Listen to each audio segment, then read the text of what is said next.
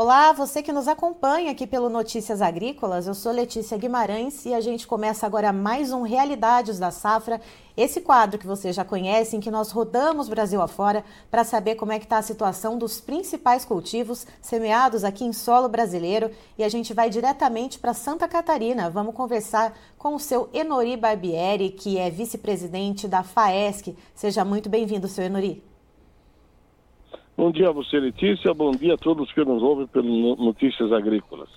Senhor Nori, pelo calendário oficial, o plantio da soja já está oficialmente liberado por aí em Santa Catarina?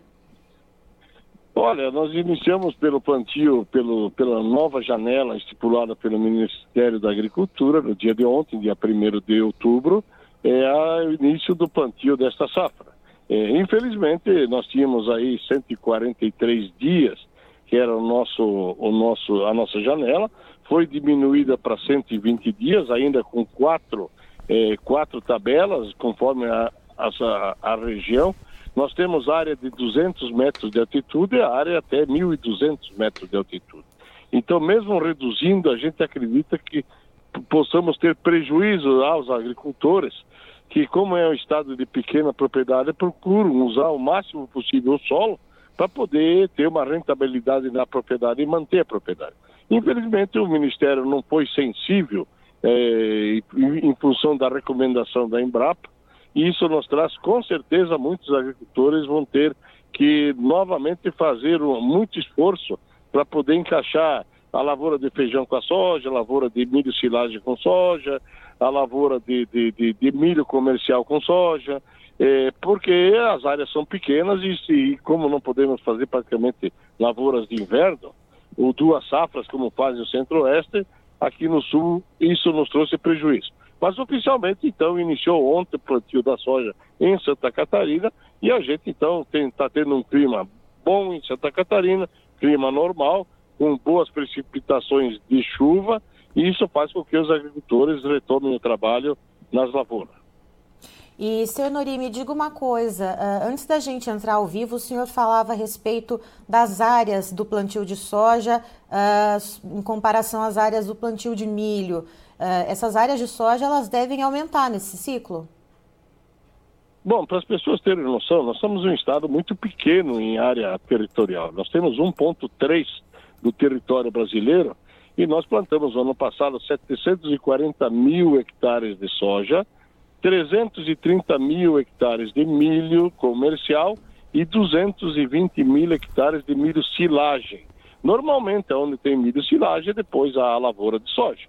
Mas este ano, em função da frustração de preços que houve no, no milho, eu acredito que nós possamos chegar até 10% dessa área de milho ser substituída por soja.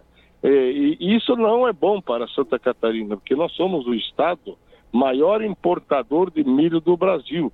Nós consumimos em Santa Catarina 8 milhões de toneladas para a nossa, uh, a nossa indústria de proteína animal, que é na criação de, de suínos, na criação de aves, e nós, ano passado, produzimos nem 3 milhões de, de, de toneladas de milho. Então, Tradicionalmente, nós importamos de 5 a 6 milhões de toneladas de milho e deveríamos estar plantando mais milho em vez de soja. Mas os preços do milho prejudicaram tantos agricultores que a grande maioria deles, com os preços praticados este ano, agora, eh, dessa safra 22-23, e, e nós temos o melhor preço de milho do Brasil, porque nós somos importador.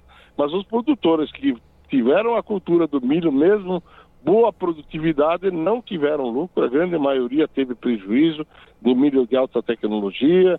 Temos problema da incidência da cigarrinha, que ainda nos traz prejuízo e preocupa.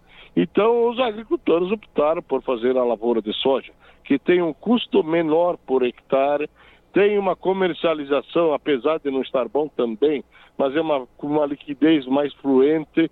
Os agricultores estão migrando em torno de 10% da lavoura de soja para, eh, de, de, de milho para a lavoura de soja. E olhando para os investimentos no plantio da soja, seu Enori, uh, quando a gente pensa na aquisição de insumos, né, nessa preparação que foi feita, uh, a relação de troca ela foi positiva, olhando para os preços futuros. Uh, como que foi, então, a, os investimentos que o produtor fez para esse ciclo de soja agora? O produtor ele vai apostar né, nos investimentos em tecnologia para poder ter uma boa produtividade e ganhar na quantidade? Ou o produtor ali um pouco mais descapitalizado vai apostar apenas no básico? Bom, vou te dar duas, duas opções que temos em Santa Catarina. A primeira opção é a troca que o agricultor faz com as indústrias aí, com as cooperativas, que, que o produtor troca os insumos pela, pelo produto. Em relação ao ano passado, este ano o, a moeda troca está valorizando eh, o produtor. Por quê? O ano passado nós precisávamos em torno de 40 sacas de soja para a implantação de um hectare de soja, enquanto este ano nós estamos trabalhando com 30 sacas de soja para implantação de insumos por um hectare. Então essa relação troca melhorou para esta safra. Mas mesmo assim, muitos produtores optaram por diminuir a compra de fertilizante já que eles vinham usando na totalidade os fertilizantes, sempre apostando em altas produtividades, porque o produto estava valorizado, a soja vinha muito valorizada no mercado, os produtores estavam usando na totalidade eh, fertilizantes. Este ano, muitos e muitos produtores vão diminuir a, a, a, incidência de fertilizantes, apostando naquilo que a terra tem de sobra, que tá sempre, foi sempre bem conduzida, bem, sempre bem conduzida, apostando numa lavoura mais barata para fazer frente àquilo que vem se apresentando como preço futuro. Os preços futuros estão muito abaixo do esperado. A gente sabe que a lavoura de soja eh, terá que produzir muito bem para se ter uma rentabilidade, porque não há nenhum indicador que indique que o ano que vem nós vamos ter preços melhores do que estão aí, até pelo contrário. Os indicadores são que o ano que vem a gente possa ter até ter preços piores do que estão aí. Então os produtores, aqueles mais capitalizados, optaram pela troca dos produtos aí por própria soja uhum. e, e uma grande maioria está optando por diminuir a incidência de fertilizantes nesta lavoura que vai ser implantada. Mas tudo dentro de alguma coisa com, com análise de solo, bem, bem conduzida, esperando que o clima esse ano possa dar boa rentabilidade e que isso possa substituir essa falta de fertilizantes. Ou seja, quem está apostando nessa diminuição nos fertilizantes não está fazendo isso uh, à toa, vamos dizer assim, ou né, da própria cabeça, está fazendo isso tendo em mente que esse solo tenha uma reserva, né, com essa análise de perfil de solo, como o senhor comentou?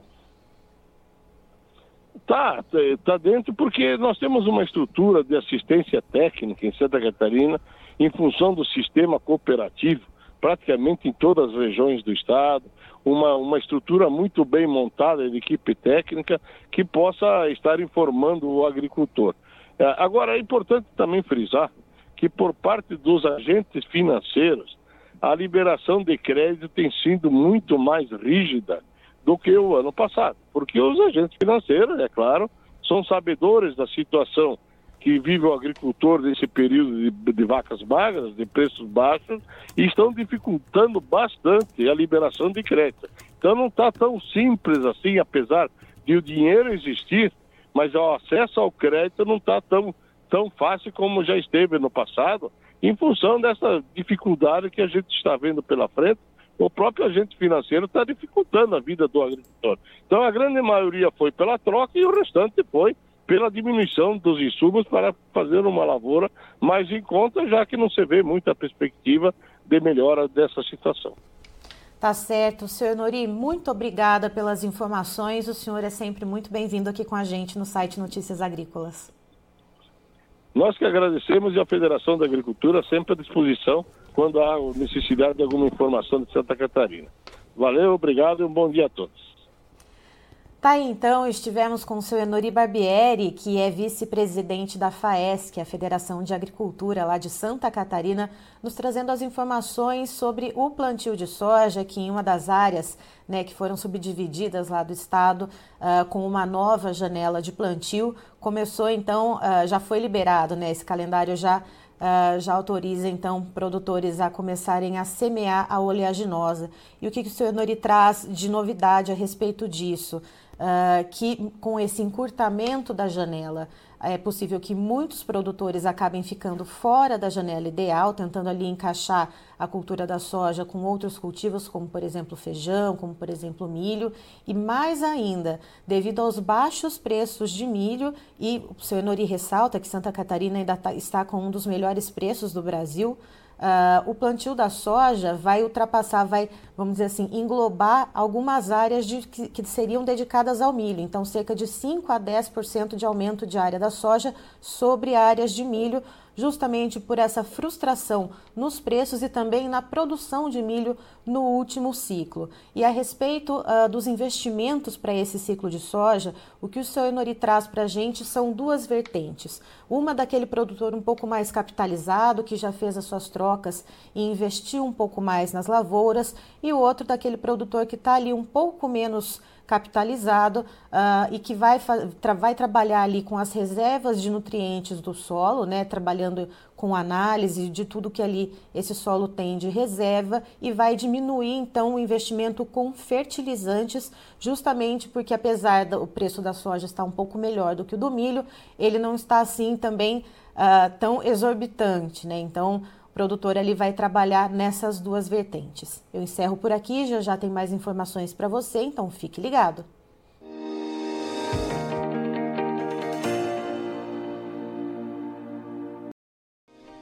Se inscreva em nossas mídias sociais. No Facebook, Notícias Agrícolas. No Instagram, arroba Notícias Agrícolas. E em nosso Twitter, arroba Norteagri.